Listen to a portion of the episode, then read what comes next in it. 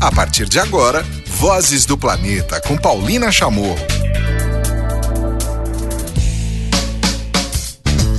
Olá, tudo bem? Começando mais uma edição do Vozes do Planeta. Você que está nos ouvindo pela programação da Rádio Vozes, está estranhando, né? Um horário diferente, um dia diferente, mas é porque realmente um programa especial. Hoje, numa sexta-feira, é, à tarde, transmitindo o programa. E você que está pelo podcast não encontrou diferença nenhuma, então vai curtir um programa especial sobre a abertura pública, porém controlada, do refúgio de vida silvestre de Alcatrazes, aqui no litoral de São Paulo. Uma medida muito importante, muito simbólica também com relação a áreas eh, protegidas marinhas no Brasil, que ainda são bastante incipientes, e eu fui a convite da SOS Mata Atlântica acompanhar todo esse lançamento. Então a gente vai ouvir vários atores que participaram, representantes da sociedade civil, representantes dos empresários hoje e também do governo e a própria gestora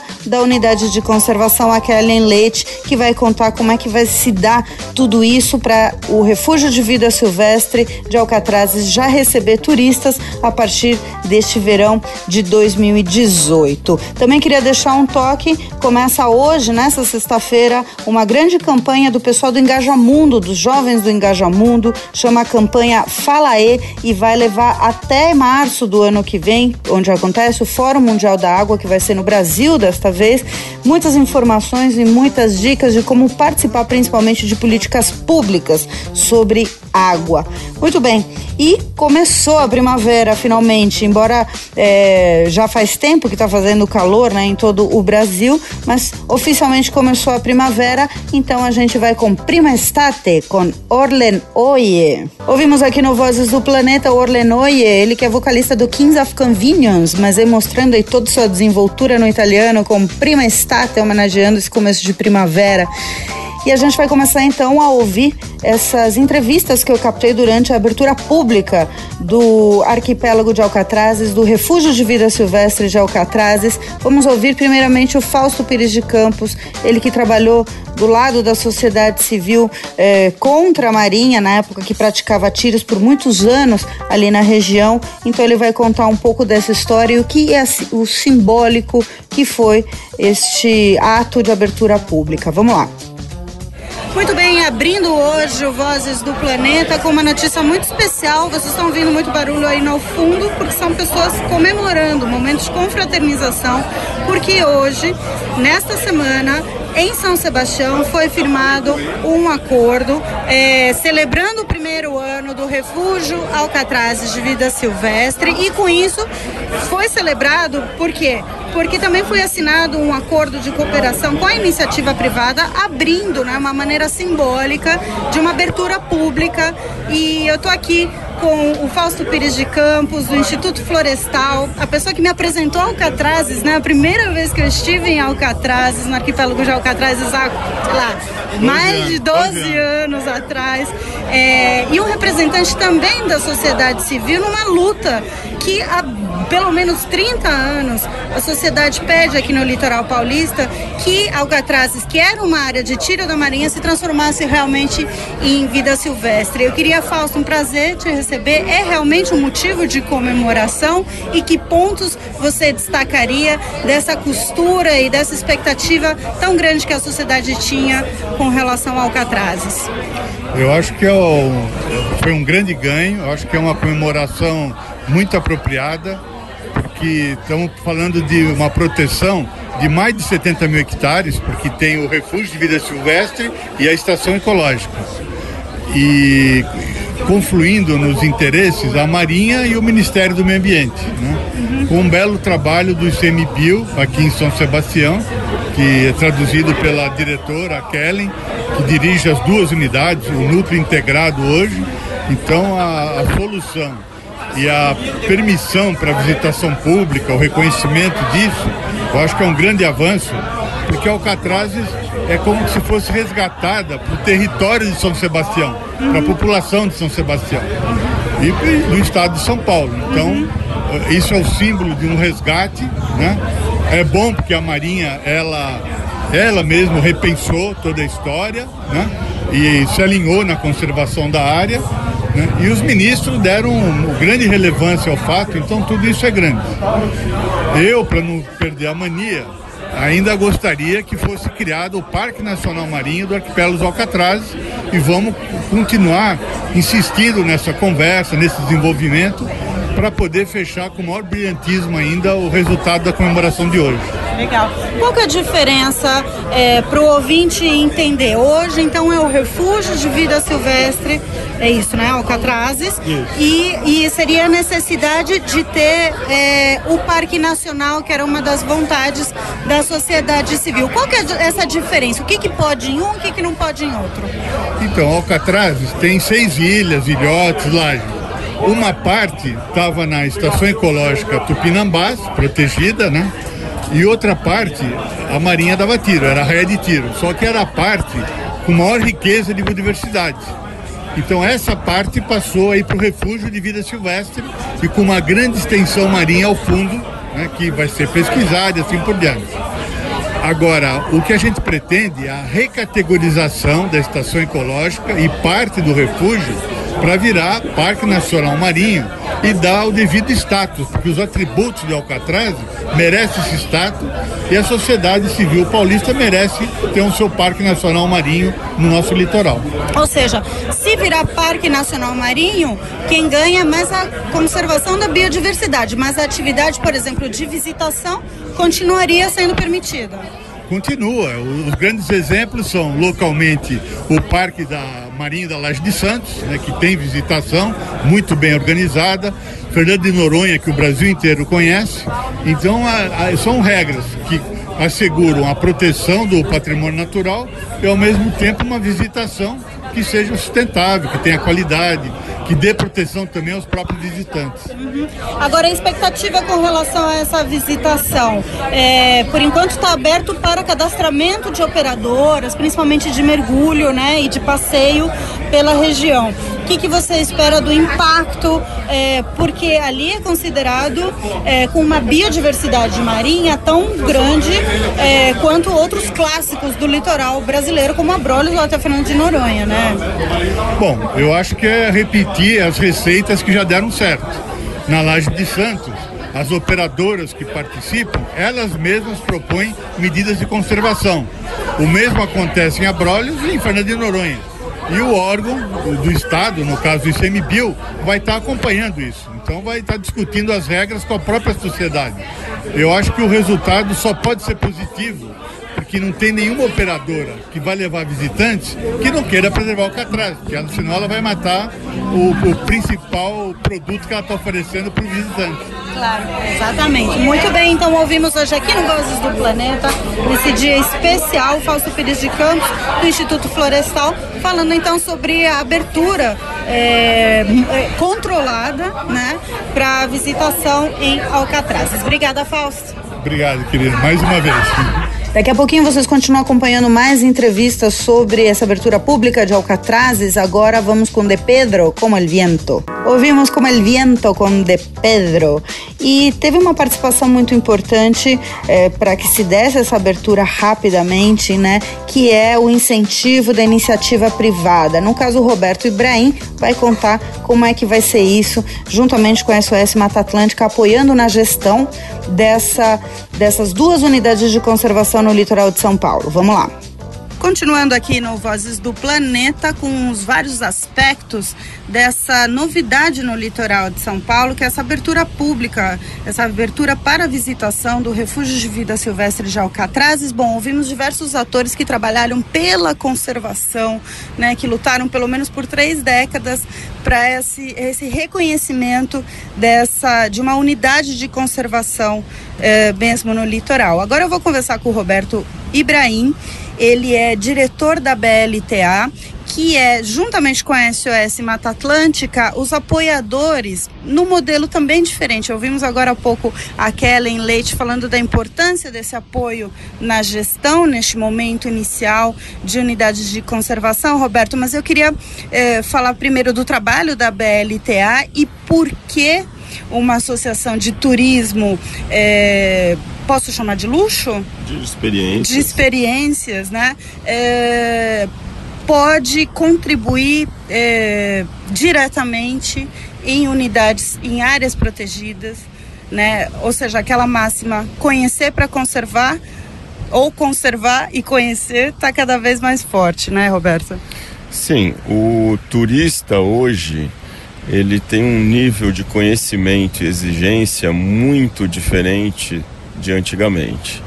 Então a web trouxe a informação e o turista de experiência, de luxo, ele realmente consegue fazer uma busca, fazer uma experiência exatamente da maneira como ele deseja. Uhum. Então, o turismo consciente, sustentável, busca realmente locais para os quais ele vê a ação local no desenvolvimento turístico uhum. controlado e o turismo como uma forma de monitoramento para uhum. que aquele refúgio, aquele parque, aquela unidade de conservação tenha durante essa geração e gerações futuras uh, um formato do qual ele vai se manter daquela mesma maneira o tempo todo para a visitação. Então, uhum.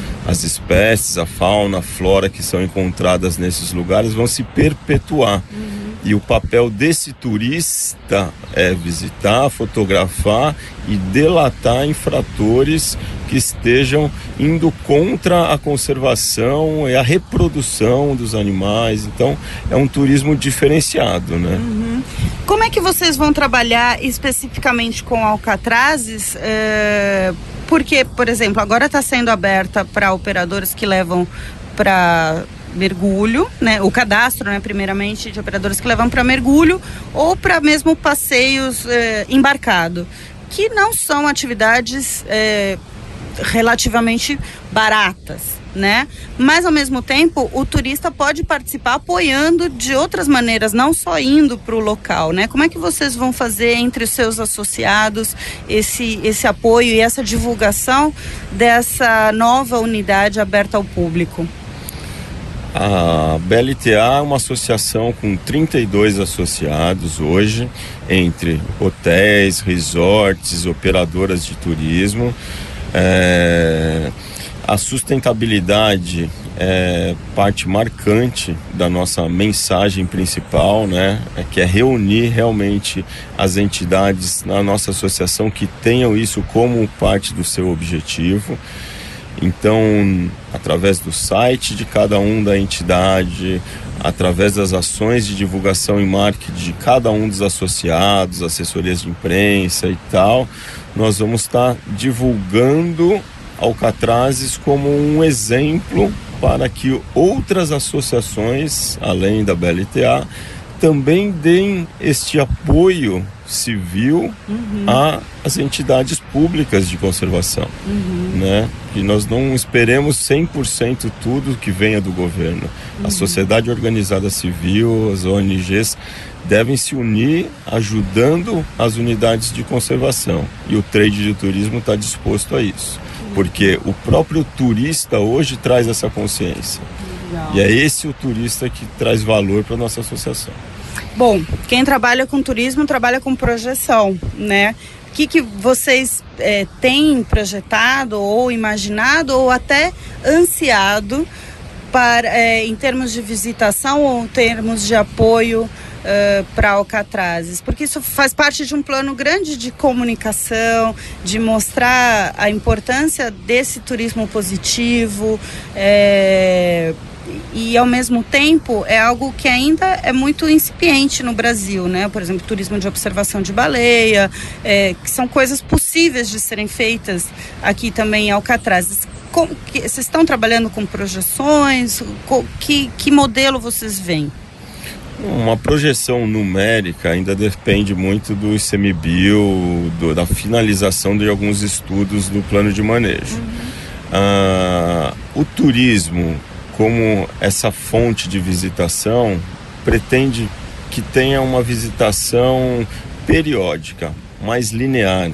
ou seja, menos sazonal, Certo. menos um período de época de alta e depois um período de baixa. Essa sazonalidade ela dificulta. Então, se a gente tem um turismo controlado, com um número limite por dia de visitantes, a gente torna com que esse fluxo de reservar para ir conhecer aquele lugar seja um fluxo mais linear, que todo dia a gente tenha uma quantidade X de pessoas indo. Isso faz com que o turismo fique mais fluido, que ele não tenha sazonalidade de final de semana, meio de semana, feriados, não. Que em todas, todos os dias, todas as épocas do ano, a gente tenha o mesmo fluxo turístico, facilitando a preservação daquele lugar. Certo. Bom, muito boas expectativas né, para o litoral brasileiro, é, para o litoral paulista principalmente. E hoje eu conversei com o Roberto Ibrahim, diretor da BLTA, também participando ativamente logo já nesses primeiros dias da abertura para visitação pública, lembrando que passam por esses 45 dias de cadastro das operadoras, né? E logo depois, então, para este verão já é possível curtir Alcatrazes, né? Obrigada, Roberto. Sim, foi um prazer e espero vocês aqui para conhecer esse paraíso recém-aberto à visitação pública consciente. E seguindo com boa música, agora tem Mob Porcelain. Muito bem, teve participação nessa história da sociedade civil e da iniciativa privada. Agora a gente vai ouvir o Diego da SOS Mata Atlântica, a primeira parte dessa conversa sobre a importância do arquipélago de Alcatrazes para a conservação marinha e também como uma unidade de conservação. Vamos lá.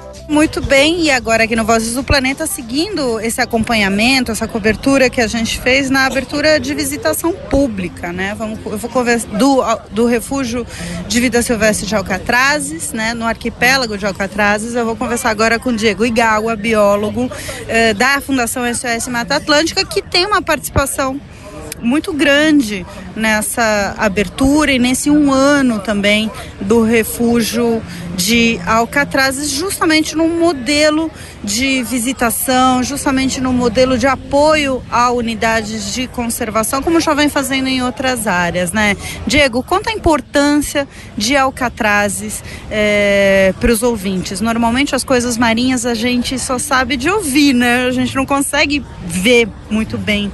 Conta o que, que tem Alcatrazes e por que a necessidade dessa proteção. Uhum. Não, Alcatraz é uma região ímpar, é extrema, extremamente importante para a conservação da biodiversidade marinha aqui da região sul e sudeste. Né? Tem uma série de atributos que colocam Alcatraz como uma das, digamos assim, uma das joias protegidas do, do nosso litoral. Né? É um dos maiores ninhais de aves marinhas do Brasil, é uma biodiversidade ímpar de, de peixes e de várias outras espécies marinhas, é considerada como se fosse equivalente a uma Noronha, uma Fernando de Noronha da região sudeste-sul, né? E infelizmente pouco conhecida pela sociedade porque teve todo um histórico de, de fechamento, né? E de afastamento da sociedade civil uh, de Alcatrazes. Começou com a história é, da, do uso mi militar da ilha, né? Pela marinha. É, e depois, posteriormente, a sociedade civil se engajando para pedir a criação de uma área protegida naquela região, né? Uhum. Que começou com a estação ecológica é, dos e mais recentemente com a reserva de, vida, de refúgio de vida silvestre de Alcatrazes. É, e agora a gente é, espera que com essa abertura né, as pessoas possam conhecer mais e que mais pessoas consigam se engajar nessa causa é, da proteção das unidades de conservação e da proteção de todos, todo esse sistema de áreas protegidas né, que vem cada vez mais sofrendo ataques, com uma, um cenário político fragilizado. Então é de grande importância que a sociedade conheça esses conceitos e que seja cada vez mais parceiro na, na conservação. Claro. É muito curioso a gente pensar que a gente está na, na maior metrópole da, da América do Sul e que, ao mesmo tempo, a gente tem isso tão pertinho, né? Normalmente a gente não associa quando pensa em grandes cidades que a natureza tá uma natureza tão ainda intocada e está tão próximo da gente, né? Toda essa movimentação em torno da, da metrópole de São Paulo tem algum impacto já em cima desse ambiente? Então, Alcatraz, pelo histórico né, que ela teve de, de relativo isolamento de atividades humanas, né, e pela, pela toda, toda essa vigília que, a, que as forças militares faziam, ela até hoje tem uma, uma, uma qualidade um pouco diferente de, de outras ilhas costeiras e outras ilhas costeiras mais próximas também, né? Essa Alcatraz já está um pouco mais distante. Esses são alguns fatores que contribuíram para que ela mantivesse um, um, estado de conservação muito bom ainda, né? Uhum. É, você vê, existem várias espécies endêmicas ali em Alcatraz que só ocorrem ali, algumas espécies que só ocorrem em algumas determinadas faces ou regiões das, das ilhas. É, então é um ambiente extremamente importante para a biodiversidade. É, mas o que a gente vê num cenário mais global, né, saindo, saindo um pouco da, da, da questão específica de Alcatraz, é que uma boa parte das unidades de conservação, né, dessas áreas protegidas, elas estão ou em áreas relativamente urbanizadas ou em áreas periurbanas, né? Uhum. É, o que de certa forma, é, se você pegar o histórico da, da fragmentação da Mata Atlântica, dos ambientes costeiros, muito foi forçado pela expansão urbana, mas agora a gente está num outro cenário, né? Num cenário que as pessoas estão relativamente próximas às áreas protegidas. Uhum. E isso é bom, por um lado, né? É, apesar de você ter vetores de pressão da, da urbanização e, e, e, de todas as atividades humanas que chegam nessas áreas, as pessoas estarem próximas é, dá um outro sentido, né? De você poder ter pessoas é, eventualmente visitando essas áreas, conhecendo, aprendendo sobre a importância da manutenção de áreas protegidas. E, como eu falei, eu acho que a, o, o, o que a gente precisa hoje é de presença né, de pessoas dentro dessas áreas, pessoas conhecendo, entendendo a importância disso para lutarem junto com organizações da sociedade civil organizada, junto com segmentos do governo, pesquisadores e, e outros atores que estão aí nessa causa, né, juntos por, essa causa da proteção dos ambientes naturais. Agora tem música no Vozes do Planeta, eu já falei milhões de vezes aqui no programa. Eu amo a Terciopelados. Para mim é uma das melhores bandas é, latino-americanas, eles são colombianos e a gente vai com eles em Luz Azul. Ouvimos Luz Azul a Terciopelados para seguir nesse astral aqui no Vozes do Planeta, hoje contando sobre a abertura pública do Refúgio de Vida Silvestre. Agora vocês vão ouvir a Kellen Leite, ela que é a gestora, a coordenadora dessas duas áreas agora protegidas no, marinhas no litoral de São Paulo. Vamos lá, primeira parte dessa conversa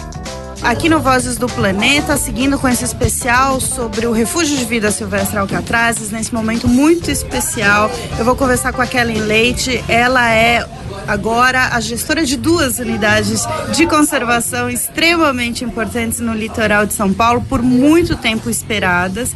Bom, a Estação Ecológica Tupinambás, né, que é chamada ESEC Tupinambá, Tupinambás, e do lado a agora o Revis, que é a, o Refúgio de Vida Silvestre de Alcatrazes. Kellen, passamos agora por um terceiro momento importante, que é essa abertura pública, que significa que a partir de agora, você estava explicando, por 45 dias está aberto para cadastro de empresas, acho que primeiramente de mergulho, né? Que, que tipo de atividades poderão ser feitas nessa primeira etapa em Alcatrazes? Então, nessa primeira etapa, nós temos a previsão de duas atividades: a visita embarcada, que é só o passeio náutico em si. É, nós não vamos ter desembarque, nenhuma atividade terrestre por enquanto, pela sensibilidade e fragilidade da ilha, dificuldade de acesso, e o mergulho autônomo. Então serão duas modalidades. As empresas poderão se cadastrar tanto no mergulho autônomo quanto para a visita embarcada. Legal. Pensando agora no, no tempo, né? praticamente no verão, neste próximo verão de 2018, Alcatraz então já estaria com as empresas de as empresas cadastradas, autorizadas, já se pode esperar atividades, idas a Alcatrazes, mergulhos em Alcatrazes para este verão? É, a nossa previsão é que em 2018, verão de 2018, a gente consiga começar as operações, se tudo der certo dentro do que planejamos, né? Legal. Tem, temos passado o, o litoral paulista por um momento interessante, né? De dois anos para cá, tem crescido a avistagem de cetáceos, né? De baleias e golfinhos, né? Um grande número, ainda não se sabe o porquê né, totalmente, mas especialmente aqui nessa região. É, qual que é o período desses animais? Será que poderão haver encontros interessantes? E que tipo de preparo as operadoras têm que passar para esses cuidados, tanto com a fauna aquática, a fauna marinha, né? Então, acho que os cetáceos, as baleias e os golfinhos sempre tiveram por aqui, né? Nós é que íamos para Brolho vê-los quando eles estavam aqui. É, a gente tem uma carência muito grande de produtos turísticos ligados ao ecoturismo. Isso é uma coisa que a gente tem tentado trabalhar também junto com os municípios para valorizar esse potencial natural que tem a costa de São Paulo.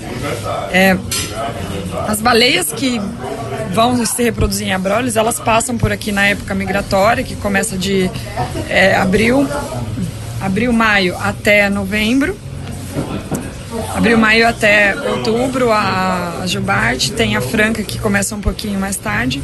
Mas aqui nós temos baleias residentes, que são as baleias de Bride, são raras e estão só nessa região aqui, que podem ser avistadas com uma certa frequência desde que se saia com esse objetivo, né? Então, no curso de condutores, a gente vai treinar também as operadoras. E a ideia inicial era, era fazer da avistagem de fauna um produto turístico. O problema é que é, nós percebemos que esse produto ele precisa ser fortalecido regionalmente. A gente precisa criar um produto, é, tem potencial, lógico, mas ficou para a segunda etapa que a gente percebeu que a gente ainda não tem uma estrutura instalada, uma, uma capacitação das empresas, uhum. um interesse é, do trade nesse, nesse produto. E o cuidado a gente vai trabalhar também dentro das regras do plano de manejo e do plano de uso público. A gente já previu algumas regras de velocidade de trânsito, distância de, de uhum. grupos, é, não perseguir, não molestar, uma série de coisas. Mas conforme for surgindo as demandas, a gente também tem a previsão de trabalhar essas demandas específicas no âmbito da portaria. É, em Alcatraz a gente conseguiu uma coisa inédita no planejamento de unidades de conservação no Brasil, que é um instrumento extremamente flexível. Nós não temos um instrumento engessado, temos um plano de manejo que prevê as diretrizes gerais de gestão da área, mas o operacional e o gerencial ele vem em planos específicos, por exemplo, plano de uso público, plano de pesquisa, plano de proteção, onde a gente consegue, nesses instrumentos infra, plano de manejo, uhum. ter uma maior flexibilidade para adequar esse planejamento. Uhum. E é, resolver um grande problema das unidades de conservação, que às vezes você tem um plano de manejo que foi pensado em um contexto, o contexto mudou e aquele plano de manejo não é mais adequado para a realidade das unidades. Claro para seguir nesse clima de mar, de praia. Olha essa versão de Rock Your Baby com Cimaruns. Ouvimos Cimaruns aqui no Vozes do Planeta e agora vocês ficam com a segunda parte dessa conversa com Kellen Leite, gestora do Refúgio de Vida Silvestre de Alcatrazes e também da Estação Ecológica Tupinambás, no litoral de São Paulo. Estamos celebrando realmente uma vitória da sociedade que acompanhou por tanto tempo essa, essa luta. Vamos lá.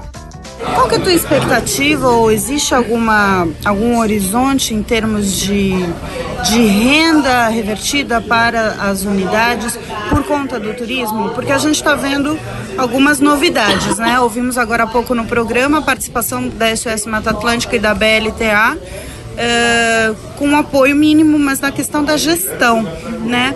Mas como é que funciona todos esses, to, como é que funcionam todos esses recursos? Uh, no caso as operadoras têm repasse para a unidade? Como é que vai funcionar? Porque é algo que a gente aqui pelo menos no programa uh, eu cito bastante de exemplos de outros países, né? Que, que onde o turismo de, de conservação ou de observação, no caso dos cetáceos, é muito rentável, né? E acaba retroalimentando aquela unidade. Como é que vai funcionar aqui em Alcatraz? Então, é, ressaltando a importância desses mecanismos financeiros extra-orçamentários, né? a gente está numa situação de crise financeira no, no país. É, o apoio da SOS com a BLTA, ele vem, apesar de ser um, um montante pequeno, mas ele vem resolver um problema, um gargalo nosso de gestão, que são as pequenas despesas. Então, eu resolvo as pequenas despesas e eu tiro é, força de trabalho do meu pessoal com a burocracia pública. Eu ganho em duas frentes com esse, com esse fundo. É, dentro dos mecanismos da portaria e buscando também essa sustentabilidade financeira e não onerar o sistema das unidades de conservação, nesse primeiro momento a gente previu 10% de contrapartida das operadoras para a unidade. Então, é, 10% ele vai ser contabilizado dentro da quanti no, no, quantitativo mesmo de saídas. Uhum. Pode ser apoio à pesquisa, pode ser apoio à fiscalização, pode ser apoio ao manejo de exóticas. A gente tem o coral sol um problema é, relativamente sério em Alcatraz que a gente está fazendo manejo. Então, nesse primeiro momento, o que prevemos foi essa contrapartida de 10%. É, passado esse período experimental, que a gente espera que dure aí um ano e meio, dois anos, a ideia é pensar em mecanismos um pouco mais robustos para que a gente consiga é, criar essa sustentabilidade em cima do turismo. A gente já vai ter um produto, uhum. porque assim, o Alcatraz é um produto novo, a gente precisa estruturar esse, esse produto, a gente precisa é, ver o valor de mercado desse produto, né, quanto ele tem potencial, quanto ele vai render. E nesse segundo momento, acho que a gente já tem condições de conhecer a operação um pouco mais a fundo para a gente prever esses mecanismos um pouco mais complexos de sustentabilidade financeira. Legal. Bom, eu perguntei para todo mundo que eu conversei, tem algum envolvimento pessoal já praticamente, ou de luta, ou na sua trajetória com essa região, né? No Sim. meu caso, já contei aqui no programa é, inúmeras situações que com Alcatrazes. Qual que é o seu? né, além de ser chefe da primeira da, da, da ZEC de Tupinambás, agora de Alcatrazes, mas você teve aí na linha de frente também como uma das pessoas que lutou muito para ter essa área. Não, ainda não é o consenso de todo mundo se o modelo tá, uhum. é, é o certo, enfim, mas é um reconhecimento é, da importância da biodiversidade, da, da beleza cênica dessa porção do litoral. Qual que é a tua relação com essa região? É, a minha relação com, com Alcatraz é uma relação de paixão, né? Eu, eu sou muito feliz fazendo o que eu faço, tenho uma satisfação profissional muito grande. E acaba que Alcatraz, pelo encantamento que tem, a gente, além do profissional, ainda tem um, um quesinho ali de, de pessoal, né? Um encantamento pessoal. É, nesse processo todo de criação da unidade, eu acho que tiveram atores muito importantes que quebraram barreiras muito importantes. Quebraram barreira de, de resistência, por exemplo, da Marinha do Brasil, que era uma barreira Grande. bem significativa. E quando eu cheguei, é, essas barreiras elas já estavam mais amansadas e foi uma confluência de fatores. Eu fui muito apoiada, eu fui muito é, Fausto Pires, por exemplo, ah, Kellen, o que, que você precisa? É, me deu um suporte muito grande o nosso ex-presidente, o Rômulo, também, que uhum. era um outro apaixonado por Alcatraz, Zé Pedro. Então, assim, é, eu peguei uma fase que você já tinha passado os desafios, precisava de uma pessoa para juntar essas informações e negociar localmente, é, capitalizar esses apoios, porque tem muito apoio, mas a gente tem que fazer também um trabalho de gestão para capitalizar esses apoios e, e todo mundo na mesma direção, né? Às vezes os, os diversos setores eles claro. acabam se dispersando. E eu tive a honra de participar desse processo, da, das conversas com a Marinha. E assim, para mim, profissionalmente, foi o maior desafio até hoje na minha profissão, mas também foi foi muito gratificante participar desse processo com todos os as reviravoltas, com todos os problemas que a gente teve. Chegamos em um, um projeto é, final que Alcatraz hoje está protegido, com possibilidade de ser um modelo de unidade de conservação marinha no país. Por justamente esses apoios que a gente tem, essa visibilidade eu acho que temos todo, todo o contexto extremamente favorável. Agora basta saber trabalhar isso e vencer mais o desafio que é implementar essa licitação de uma maneira que a gente desde o começo buscamos a qualidade, não a quantidade. Até porque o ambiente é super sensível e ele não, não aguentaria. Né? Claro. Parabéns, Kellen, parabéns a, parabéns a todos os envolvidos. Hoje ouvimos aqui no Vozes do Planeta a Kellen Leite. Ela é gestora de duas unidades importantes aqui em, no litoral de São Paulo, a ESEC, é, a Estação Ecológica Tupinambás e o Refúgio de Vida Silvestre Alcatrazes, agora aberto para visitação pública. Obrigada, Kellen. Próxima vai ser na água, certo? Sim, sim. Antes da gente cair para ver manta-raia, para ver baleia jubarte, pra, né? Obrigada. Obrigada, obrigada. E agora chegou a hora do Cláudio Ângelo, que vai falar uma boa notícia. Al fim, finalmente. Pois é, parece que saiu um estudo aí que mostra que ainda podemos reverter a questão do aquecimento global nesse limite estabelecido no Acordo de Paris de um grau e meio Celsius.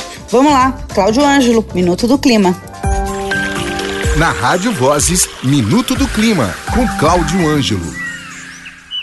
Paulina, essa semana a gente teve aí uma boa notícia e várias más notícias para o clima da Terra. A boa notícia ficou por conta de um estudo da Universidade é, de Exeter, né, liderado por um pesquisador da Universidade de Exeter, mas na verdade é feito por um grupo internacional de cientistas, vários deles ligados ao IPCC, mostrando que, pelo menos no mundo físico, ainda é possível nós estabilizarmos o aquecimento global em um grau e meio. Esses pesquisadores fizeram uma revisão né, uma reanálise dos modelos climáticos do IPCC e descobriram que, na verdade, o, o orçamento de carbono que a humanidade ainda tem para gastar até atingir, né, ultrapassar a meta de um grau e meio, que é a meta mais ambiciosa do Acordo de Paris, é, esse orçamento é maior do que se imaginava. Na verdade, em vez de sete anos no ritmo atual de emissões para estourar a meta, nós temos 20 anos para estourar a meta. Né, a princípio é uma ótima notícia, mas mesmo assim os cientistas dizem que o esforço de redução de emissões necessário para chegar lá é uma coisa sem precedentes na história da humanidade. Ele vai ter que ser um esforço é, extremo e sustentado de descarbonização que comece agora e dure 40 anos. Para você ter uma ideia, a última vez que as emissões do planeta caíram no ritmo necessário para a gente atingir um grau e meio foi durante a Segunda Guerra Mundial, que né, foi por um mau motivo. Ninguém quer repetir o que a Segunda Guerra Mundial fez com a economia do planeta para que as emissões caíssem. Pois é, a gente vai ter que ver esse nível de corte de emissões nos próximos 40 anos se a gente quiser evitar ameaças existenciais a uma razoável parcela da humanidade. As más notícias ficam aí, obviamente, por conta do furacão Maria, né, o segundo furacão de categoria 5 da temporada de furacões de 2017, que tocou terra no Caribe na última terça-feira e arrasou a ilha de Dominica e seguiu aí em seu curso de destruição pelos pelos mesmos lugares do Caribe que já tinham sido devastados pelo Irma é, na semana passada. Bom, o Maria fez a sua é, chegada ao Caribe é, exatamente enquanto os líderes globais discursavam na abertura da Assembleia Geral das Nações Unidas e ouviram o presidente do país mais rico do mundo e do principal responsável pelo aquecimento global que está aí, é o senhor Donald Trump, é, ignorar completamente a questão climática em seu discurso em favor é, de mais ameaças de guerra à Coreia do Norte e ao Irã. Em resumo, enquanto os piores efeitos do aquecimento global batem mais uma vez na nossa cara, e enquanto a ciência mais uma vez nos diz quão inadequadas são as nossas ações para dar conta do problema, os governos do mundo insistem em reconhecer a mudança do clima apenas no discurso ou, no caso dos Estados Unidos, nem no discurso. Mas felizmente nem só de Donald Trump vivem os Estados Unidos da América, então vamos encerrar o minuto hoje com uma conterrânea do presidente americano, é a cantora nova-iorquina Alicia Keys, uma gigante que fez um show simplesmente espetacular no Rock in Rio no último domingo. Quem viu o show vai se lembrar dessa faixa. O título dela é Kill Your Mama, ou Mate Sua Mãe, e ela foi tocada em ritmo de samba no Rock in Rio. A gente ouve agora a versão original, que é do último disco da Alicia Keys. Braço. E com a Alicia Keys, que brilhou no último Rock in Rio, inclusive chamou a Sônia Guajajara para falar sobre a Amazônia, a proteção da Amazônia, a gente encerra esta edição do Vozes do Planeta. Lembrando que semana que vem eu vou trazer mais informações sobre o lançamento do livro Jardins da Arara de Lear. Até lá! Tchau. Termina aqui Vozes do Planeta com Paulina Chamorro, na Rádio Vozes.